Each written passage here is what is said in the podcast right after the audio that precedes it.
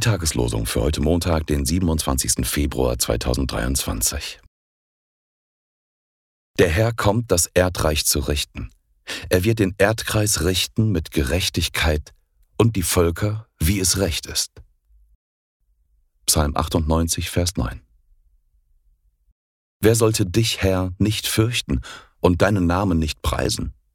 Denn du allein bist heilig. Ja, alle Völker werden kommen und anbeten vor dir, denn deine Urteile sind offenbar geworden.